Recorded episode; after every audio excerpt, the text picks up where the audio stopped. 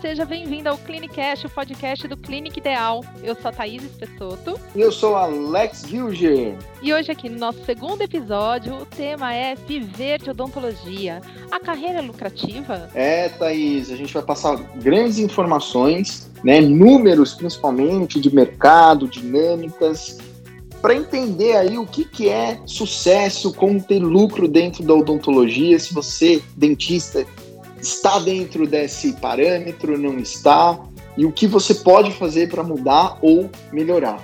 Isso aí, solta a vinheta.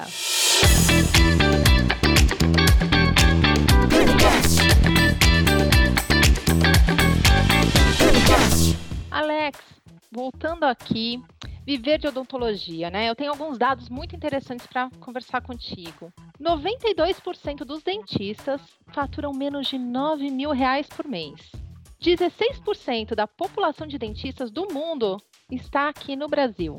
É complicado, hein? Uma realidade bem complicada, né? Na verdade, esses dois itens, ele, ele, ele mostra muito hoje o que é odontologia no Brasil, né? Um, pensa a, a, a, comigo a questão da lei da oferta e procura, né? A gente tem muito dentista, muito dentista. Eu vou dar um exemplo para você. Por exemplo, numa das clínicas que eu tenho, que fica em prédio, só no meu andar, é eu e mais três dentistas. O andar tem quatro dentistas, né? É uma concorrência extremamente alta, competitiva, né? Por quê? A gente tem também a questão dos convênios que depreciam demais os valores, né? Em torno de 90%, 90% acima de 90% dos consultórios hoje no Brasil atendem convênio, então isso aumenta mais ainda essa disputa, tá?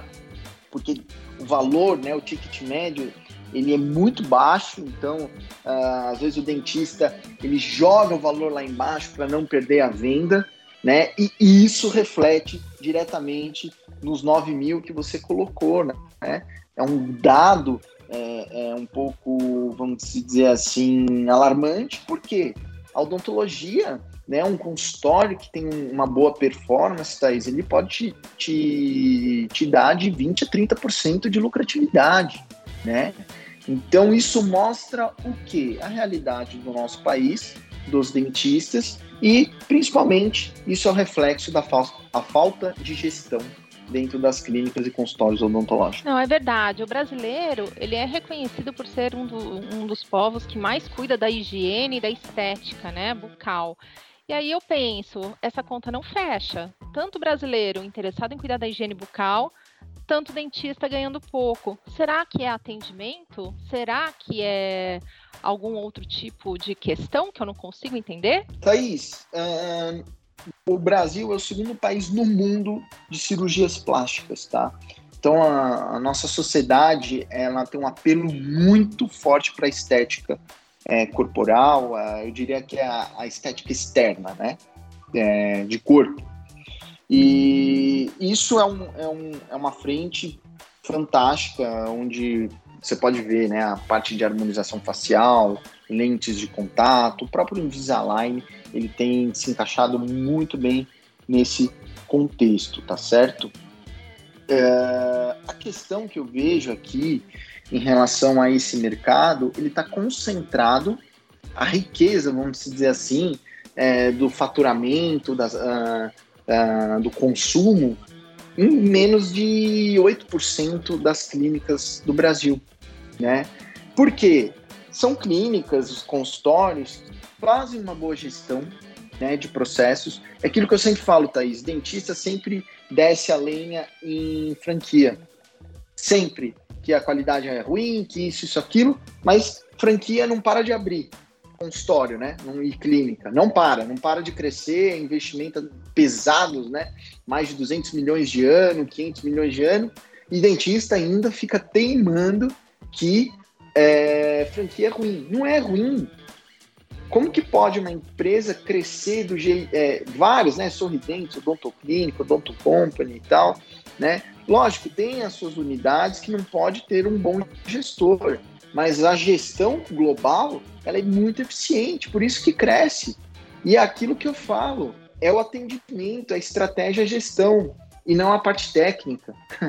É aí que está o ponto-chave. O dentista ele precisa parar com isso E as franquias fazem parte dessa, desse, é, dessa porcentagem pequenininha, menos de 8% de concentração de riquezas. Por isso que o restante sofre, né? Sofre muito, rala muito, né? Tem que atender aí 15 pacientes por dia, de segunda a segunda, para conseguir ganhar aí próximo disso, às vezes nem nisso, né? Mas, então, mas o que eu é ouço, é Alex, desculpa, o que eu ouço muito é que a franquia cobra barato e o problema é preço. O paciente não está disposto a pagar pelo meu preço como dentista. É isso mesmo? É isso que está impactando? Thaís, se a gente pegar porcentagem, apenas 10% das pessoas buscam preço. Tá? Hoje, uh, o que, que as pessoas querem, né? O que, que elas buscam? Primeiro, um serviço de qualidade. Dois, rápido 3 com bom custo-benefício. Bom custo-benefício nem sempre é cobrar mais barato. Pensa comigo. Imagina que tem uh, e acontece isso direto lá nas clínicas. Eu consigo é, é, cobrar às vezes 50% a mais de orçamentos que o próprio paciente leva. Ó, pô, podia fechar lá no outro lugar que me cobrou aí 40% mais barato, mas eu vou fechar com vocês pelo atendimento. Eles, é, é isso que faz a diferença. As pessoas elas bu buscam conforto e segurança. Isso tem um preço. Isso é agregar valor ao seu serviço. Dentista ele foca o serviço na restauração, no implante e não no contexto. Então, história de sucesso, clínica de sucesso, ele foca muito no contexto, na experiência do cliente. Ali é e isso que faz o cliente pagar mais caro entendeu? E você cobrar por isso, na verdade. Então isso mudou muito, né? Porque antigamente a impressão que eu tenho que era difícil você encontrar um dentista, o dentista ficava sentado esperando o cliente, o cliente chegar, o paciente chegar, cobrava o que queria, o paciente não tinha muita opção, às vezes até extrair o dente ali para não fazer um tratamento mais caro. Isso mudou. O cenário é outro hoje, né? Totalmente, totalmente. É, a Aí a gente vai bater nessa tecla. Antes se focava muito na parte técnica e não tinha exigência, né? As pessoas não eram exigentes ao ponto de serem bem atendidas. Elas queriam resolver o problema e ponto final. Hoje não. Olha aí, você falou, 16% da população do mundo de dentista está aqui. Então você tem que ser diferente ou fazer e ou fazer algo diferente. Porque senão você é apenas mais um, apenas mais uma pessoa ali fazendo mais do mesmo. Né? E as pessoas não querem isso, elas querem algo diferente, né? Então, e um, um dado importante, né? Uma boa experiência, né? Uma experiência positiva, ela vai te gerar uma média de 4 a 5 pacientes num prazo de 5 anos, Thaís. Uma experiência negativa, ele vai te tirar 19 pacientes num prazo de 4, 5 anos. Então a conta é cruel. Eu falo igual emagrecer, né? Luta, luta, luta, luta. Uma semana que, você para, volta tudo. É assim. É, hoje o foco é na experiência. Tá, então você quer me dizer, e para quem está ouvindo aqui a gente, que não basta ser dentista. Hoje você tem que ser um pouco mais, você tem que ser o, o, cara do RH, você tem que ser o cara do financeiro, você tem que ter um pouquinho de tudo, tem que ser gestor. É isso, isso que vai fazer a diferença. Isso. Hoje o dentista ele precisa ser um bom gestor. Ponto final. Se tá. ele não é um bom gestor, ele tem que montar uma equipe com uma boa, com, com, com uma boa gestão. E para formar essa equipe hoje, eu que estou ali no meu livro, estudando, aprendendo um milhão de técnicas, como é que eu faço para equilibrar esse, esse meu lado? Eu preciso mudar isso? Eu preciso parar de, de estudar tantas técnicas ou eu consigo equilibrar os dois lados? Como é que funciona? Não, você consegue. É, eu, eu diria que nesse ponto o autoconhecimento ele é fundamental. Você é bom no quê? Você é bom de financeiro? Sim. Você é bom tecnicamente? Porque teoricamente todo dentista é bom tecnicamente. Então, vamos lá, você vai cuidar do financeiro e da parte técnica de atendimento, vai contratar uma pessoa para suprir, de repente, outras coisas. Organização do consultório é uma delas. É, o atendimento ao cliente é uma delas. Então, assim, a, a pessoa ela tem que complementar aquele ponto falho que você não consegue, você não consegue entregar, tá? É, e aí entra um dado muito alarmante: 28% dos, de, dos dentistas, Thaís, eles desistem da profissão antes dos cinco anos de formado. Por quê? Um consultório, para ele criar maturidade e te dar retorno financeiro, é prazo de cinco anos. E aí o que, que acontece? Ele fica cinco anos tentando fazer a mesma coisa. Ele não contrata, ele não evolui, não, não faz uma boa gestão, não entra no mundo do marketing e aí ele acaba sendo sufocado, engolido, né? O mercado vai engolir ele porque outros fazem isso. E, de novo, né? Vou bater nessa tecla sempre. O dentista que tem sucesso, ele tem uma boa equipe. É, o que eu percebo bastante, Alex, conversando com os dentistas, é, como você falou, são todos bons tecnicamente. Então, tem uma tendência a ser centralizador. Eu não quero que o outro dentista faça esse procedimento por mim, porque ele não vai fazer igual a mim. Você também é centralizador? então, isso é, é uma grande, vamos dizer assim, como posso te dizer, isso é uma realidade, né? O dentista ele acha que sabe fazer tudo, na verdade ele, quem faz tudo acaba fazendo nada, né? É, os ciúmes, né? O dentista tem muitos ciúmes e receio de perder o paciente. É, eu tinha, é claro, isso, hoje eu não tenho mais, porque eu entendo o quê? O, o paciente, se você perder ele, Thaís, é, você em alguma ponta. Você não deu o devido suporte, você não fez um bom atendimento. Não é a pessoa que está lá dentro, por exemplo, que presta serviço para você, que vai roubar o dia, ah, ele vai sair, vai montar o consultório dele. Pode acontecer? Pode, e vai. Mas se seu negócio ele é muito bem estruturado, muito bem organizado, ah, na cabeça do paciente não é o dentista que faz a diferença, é o contexto. Eu vou dar um exemplo para você. Um dentista colaborador que trabalhava comigo, né? Ele avisou que ia sair e tal, foi, foi muito transparente e tal. Falei, beleza. Daí, eh, uma paciente nossa ligou e falou que queria passar com ele e no consultório dele. Tá bom. Ela vai, né? Ela gostava muito dele, sentiu muita confiança nele, foi. Quatro meses depois, Thaís, ela voltou. E ela falou assim: Eu não tenho suporte lá. Eu tive dois problemas, duas emergências que acontecem com todo mundo, né? E eu não tive suporte. Recepção que não atende, não retorna, não foi bem atendida. E aí ela fala: não adianta eu ir nele porque ele é bom, se ele não dá suporte. Olha que interessante. Não, com certeza. E na verdade, a gente nunca pensa em relacionar o paciente a um dentista, né? A clínica. Ele tem que ser relacionado à clínica. E aí a clínica oferecer esse suporte para ela. É isso? Exatamente. O, o, paciente ele tem que entender que a clínica é que presta serviço, não o dentista.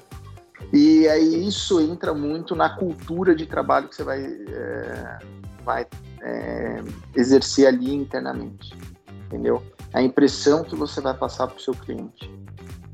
Essa questão de atendimento realmente não é só na área de odonto, né? A gente vê como evoluiu muito. Então, para o paciente, no, no, seu ponto de vista, o que, que é o bom atendimento? O que pode fazer ele pagar mais? Agregar valor, né? É, o, o, é a forma que você agenda, é desde a forma que você agenda ele, desde a forma que você cobra ele, a, o suporte que você dá. Eu falo que assim, o pós-venda, entre aspas, né, que é o suporte, é o essencial. Esse paciente fez esse tratamento com você, ele vem a ter problema depois de algum tempo, você dá o devido respaldo, né? Então a experiência do cliente é o que conta, né? É isso que faz, vamos dizer assim, agregar o valor em si em cima da sua prestação de serviço. E não é uma clínica bonita, diploma na parede e muito menos equipamento sofisticado que vai atrair a pessoa de forma alguma. Entendi. A gente tem eh, também alguns, alguns dados, né, que ajudam o dentista a identificar isso, né? Se o atendimento está sendo prestado adequadamente. Ele precisa ficar um pouco em cima da equipe, recepção, ver se o agendamento está correto, a forma de falar. Mas tem números? Quais são as taxas de conversão que a gente identifica se o atendimento está bom? Olha, são os índices, né? O bom consultório, ele tem índices. E quais são esses índices, tá bom? Por exemplo, vamos lá, conversão, eu vou pegar na ponta, que faz um consultório crescer. É vender, você tem que vender tratamento, certo? Então, uma conversão boa é de 50% para cima. Se a cada dois pacientes você fecha um, você é um cara que sabe vender, tá certo? Abaixo disso é regular, abaixo de 30% é irregular, né? Uma cadeira, né, bem trabalhada, assim, numa média, tá, pessoal? Ela faz em torno de 30 a 45 mil reais.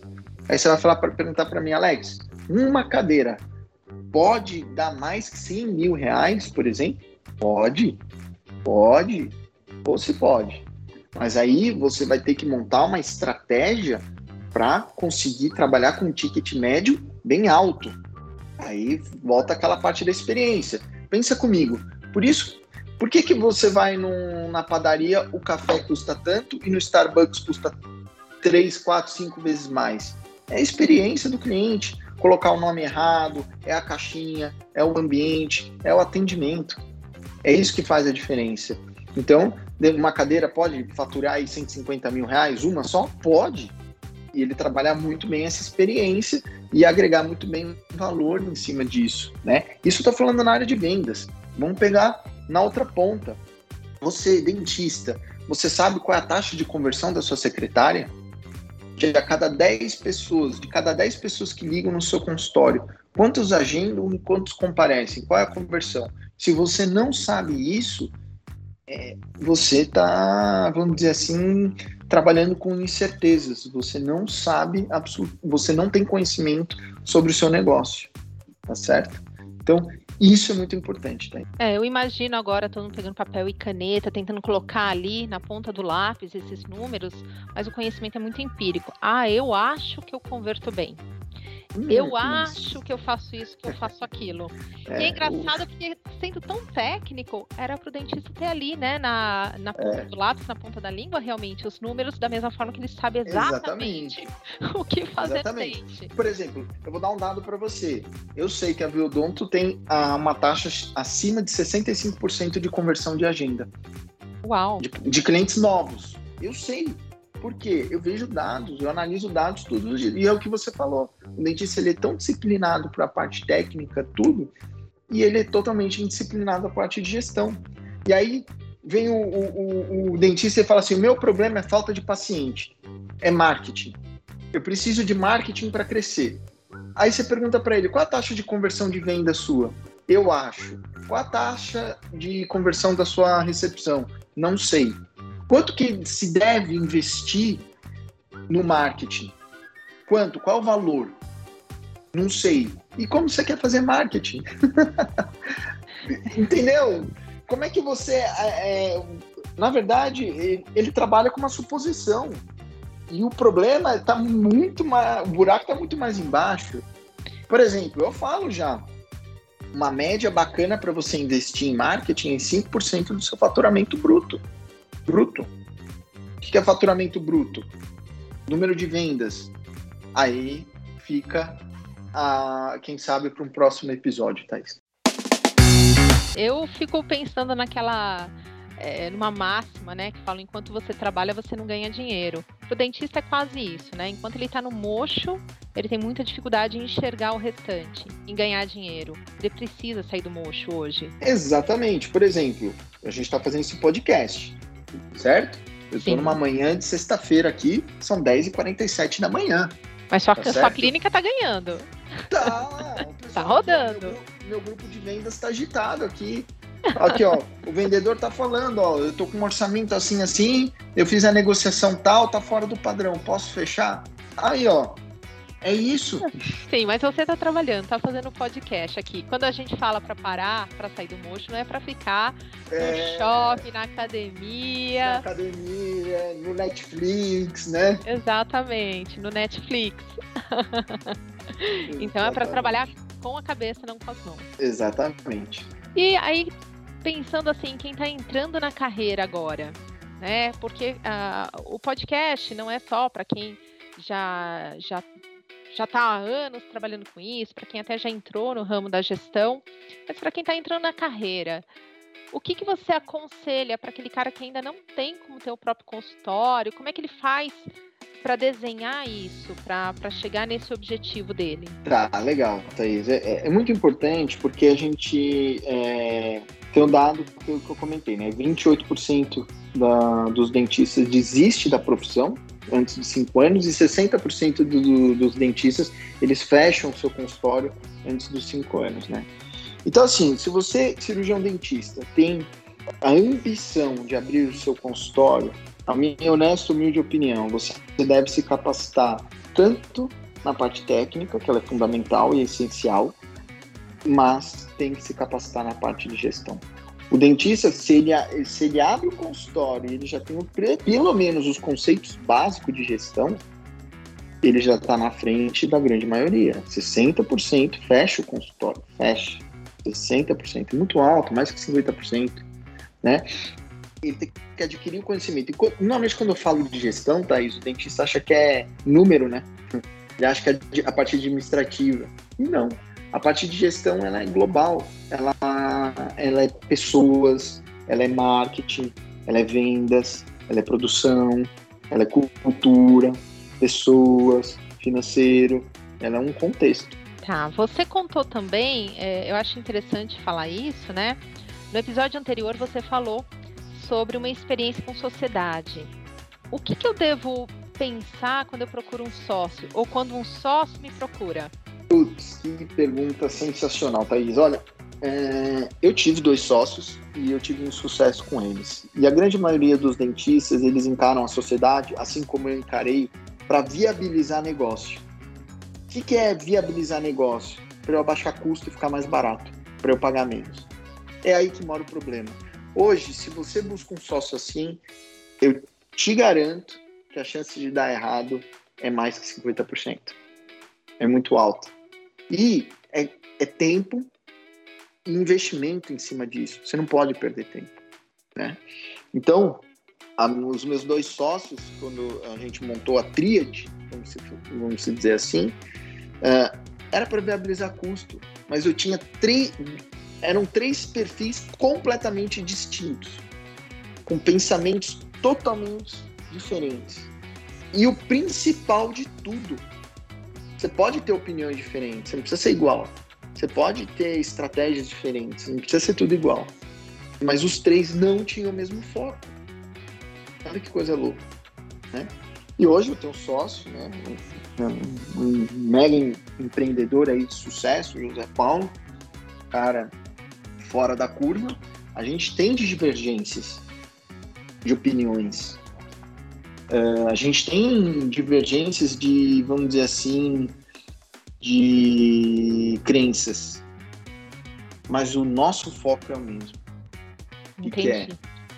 É seguir a nossa cultura, é a gente crescer de forma sólida, íntegra e principalmente agregar muitas pessoas e mudar vidas assim de colaboradores, é, pacientes e com isso a empresa crescer. Né? O nosso foco é o mesmo. Então, normalmente quando a gente tem reuniões, né, é, não tem discussão. A gente procura sempre solução. Né? Lógico, tem os feedbacks, tem as mentorias, elas são cruciais. E você tem que ali é, aceitar aceitar no sentido você tem que enxergar o que você errou, o que você acertou, para você se tornar uma pessoa melhor. Então, assim, na essência, o foco tem que ser o mesmo. Por isso, sociedades que são é, eficientes, é, o foco é o mesmo. Pelo mesmo propósito. Tem as suas divergências, mas o foco não.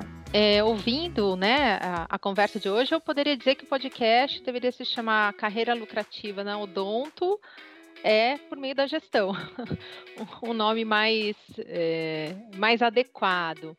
Então, é muito interessante, ou na verdade, acho que não é nem só para odonto, né? Quando você tem esse foco no objetivo maior, você trabalha com pessoas que, que estão alinhadas com seu objetivo, a sua chance de sucesso é muito maior.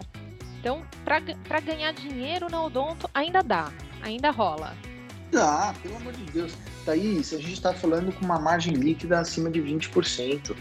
Se você colocar, olhar para o mercado hoje, quem que dá isso? Nem fundo, das vezes, dá isso. Você consegue até 30% de lucratividade. Mas tem que ter estratégia, tem que ter visão, entendeu? Você tem que ter todo um. contextualizar isso, entendeu? Você tem que saber as regras, né? Uma média hoje de um consultório eficiente é uma média de 30, 40, é, de 30 a 45 mil reais de lucratividade por cadeira. Média. Você pode fazer mais? Pô, o céu é o limite. Mas é uma média. A média aqui no Brasil. Tá? De um consultório que com boa lucratividade. Você tem que saber, por exemplo, algumas condições do tipo, a dental, ela varia de em torno de 3 a 5% do seu, fator, do, do, seu faturamento bruto de, é, relacionado a custo, laboratório em torno de 7%. Se você tem todo esse conhecimento que o marketing, quando você vai fazer um investimento do marketing, você tem que pegar todo mês o mesmo valor em cima de, é, da porcentagem, né? Então, 5% do seu faturamento bruto, você vai colocar dentro da onde? Do marketing. Não é para pôr no teu bolso não é para você ir na balada como eu fazia. Entendeu? Ou comprar o que não deve.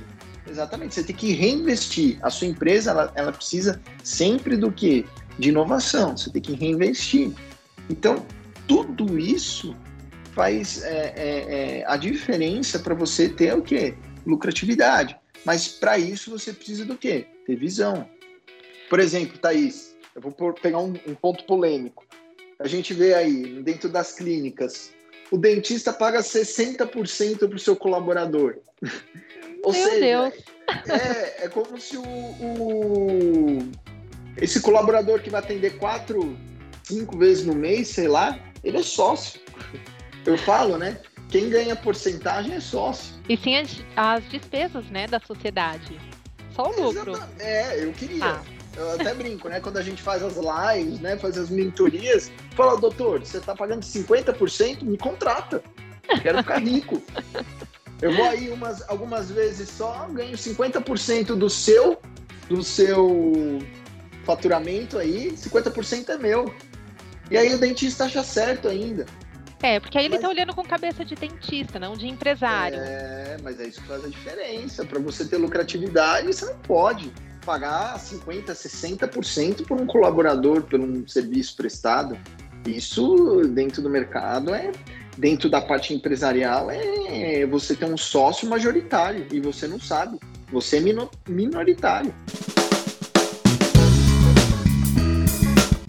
Realmente acontece muito disso, né? E, e, eu percebo que os dentistas às vezes ficam até nervosos quando você fala: não, dentista tem que ganhar menos não você empresário, né? Você está em outra posição agora, o dentista que presta serviço para você neste momento. E isso não é desvalorizar a profissão de dentista? É lógico que não, é ser coerente, né? Porque pensa comigo, ó, você paga luz, você paga condomínio, você paga aluguel, você se mata para fechar o paciente, se o paciente não paga, você faz a cobrança, você paga o, o material, você paga o laboratório, ou seja, a gestão, né, a operação, você cuida dessa operação, é, teoricamente, 70% dela.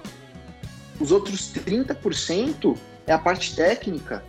Então, se a gente colocar em termos de porcentagem, é no máximo 30% que o colaborador tem que tirar.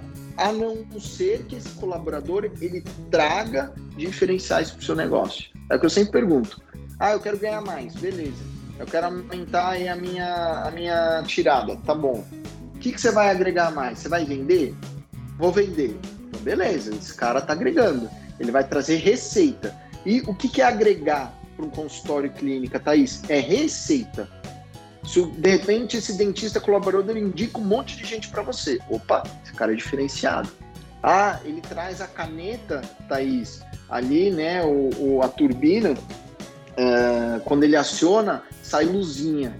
Aí ele vai ter uma, uma, uma precisão maior. Desculpa, isso não traz receita. Isso daí é uma ferramenta de trabalho que agrega o serviço dele. É a obrigação dele trazer o bom do melhor, porque você está contratando essa prestação de serviço. Isso é muito legal, saber essa diferença. Eu acho que inclusive vira um tema para nosso próximo podcast, né? Por que escolher a odontologia? Você já deu aqui algumas dicas, né? É uma área muito lucrativa. Nenhum fundo de investimento está rendendo tudo isso. É, dependendo. Não, né? Mas é então. isso, Thaís. Então, é, é, são essas coisas, são esses. É, toda, é, vamos dizer, essas informações que eu coloquei. Se você tem essa visão e está conseguindo uh, praticar ela no dia a dia, você tem lucratividade no seu consultório. Não, perfeito, Alex. Bom, é, eu acho que com isso deu para entender um pouco do que, que é viver de odontologia no, nos dias de hoje, que a carreira é lucrativa. E para a próxima semana, o pessoal tem que ficar ligadinho, porque a gente vai falar por que escolher odontologia. Trazer mais algumas questões aqui, mais alguns motivos que podem pesar na escolha da carreira. É isso aí, Thaís. E tem muito assunto, né? A gente vai ter muita coisa. E aí, paga porcentagem para o colaborador, essa porcentagem ou preço fixo. É, vamos falar muito de marketing, muito de vendas. Então vai ter muito assunto, vai ter muito bate-papo dentro dos nossos podcasts, onde a gente sempre vai levar informação é, e know-how para os dentistas conseguirem é, é, melhorar os seus resultados dentro das clínicas. Isso aí, esse foi mais um podcast, Clinicast do Clínica Ideal. E a gente aguarda você na próxima semana também. É isso aí, pessoal. Muito obrigado pela audiência de todos. A gente se vê no próximo episódio.